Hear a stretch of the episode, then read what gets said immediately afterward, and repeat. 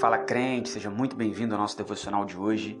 Sábado é dia de salmo. Que Deus abençoe poderosamente o seu final de semana.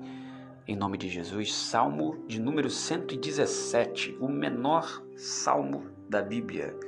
Diz assim: Louvai o Senhor todas vós nações, louvai-o todos vós povos, pois a sua benignidade misericordiosa é grande para conosco e a verdade do Senhor dura para sempre. Louvai ao Senhor. Os salmos, em geral, são textos poéticos de adoração a Deus, de louvor ao Senhor, que motivam o louvor ao Senhor, que explicam para nós, de forma técnica às vezes, como louvar a Deus, através de que maneira, quais instrumentos, mas também que motivam no sentido circunstancial, ou seja, por que louvar a Deus? Qual circunstância, qual ah, fato que impulsionou o salmista a compor aquilo? Este Salmo 117 fala, mais uma vez, sobre louvar a Deus, mas destaca, destaca três pontos importantes sobre louvor a Deus. Ou três motivos, ainda que você não tivesse, sabe? Você acordasse assim e falasse assim, eu não tenho motivo nenhum para louvar a Deus. Deus não existe, eu não acredito nele, eu não tenho. A minha vida tá uma porcaria, eu não tenho que louvar a Deus, eu tô aqui mal, enfim, Deus, Deus se esqueceu de mim. O salmista diz: primeiro, porque a sua benignidade é grande. E ele não apenas diz benignidade ou bondade, mas ele diz benignidade misericordiosa. O que pode nos fazer entender que, o que a gente pode entender, que além de Deus ser bom, ele é misericordioso.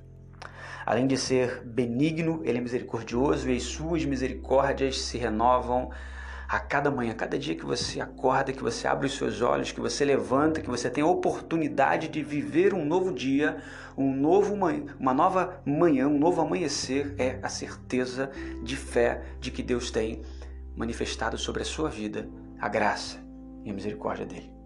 Porque não há mérito nenhum no acordar no dia seguinte não é produzido pelo seu mérito, não é produzido pelo seu merecimento. Você não acordou hoje porque você é o cara. Você acordou hoje porque Deus é benigno e misericordioso. E o salmista diz: Isso é motivo para que a gente possa louvar ao Senhor. Perceba que ele está falando sobre vida, sobre graça, sobre misericórdia. Ele não está falando sobre bens. Ele não está falando, ele não está falando sobre posses, ele não está falando sobre nenhum artefato externo, ele está falando sobre o ato de existir, de viver, ele diz, porque a sua benignidade misericordiosa é grande para com a gente. E o terceiro ponto, além de benigno, além de misericordioso, ele diz: "E a verdade do Senhor dura para sempre". Num mundo cada vez mais mentiroso, no mundo que jaz no maligno e ele é o pai da mentira, no mundo onde as fake news estão cada vez mais bombando, inclusive no meio supostamente cristão, no mundo onde falsas verdades, que são mentiras completas, se tornaram artefatos, se tornaram subterfúgios, se tornaram ferramentas para que as pessoas venham viver eternamente na sua mentira. O salmista diz: A verdade do Senhor dura para sempre. Isso nos ensina também que a única verdade absoluta é o Senhor, é Deus. Jesus, no Novo Testamento, diz para nós: Olha, eu sou o caminho, a verdade e a vida, e ninguém vem ao Pai se não for por mim. Você já escutou por aí certamente, talvez já tenha até dito, ah, porque a verdade ela é relativa. Existe uma relatividade na verdade. Mas Cristo, Deus, o Senhor, Ele é a verdade absoluta. Por isso o salmista diz: olha só, a verdade dele dura para sempre. Porque existiram coisas que há 10 anos atrás eram verdades absolutas, mas que hoje, hoje não são mais.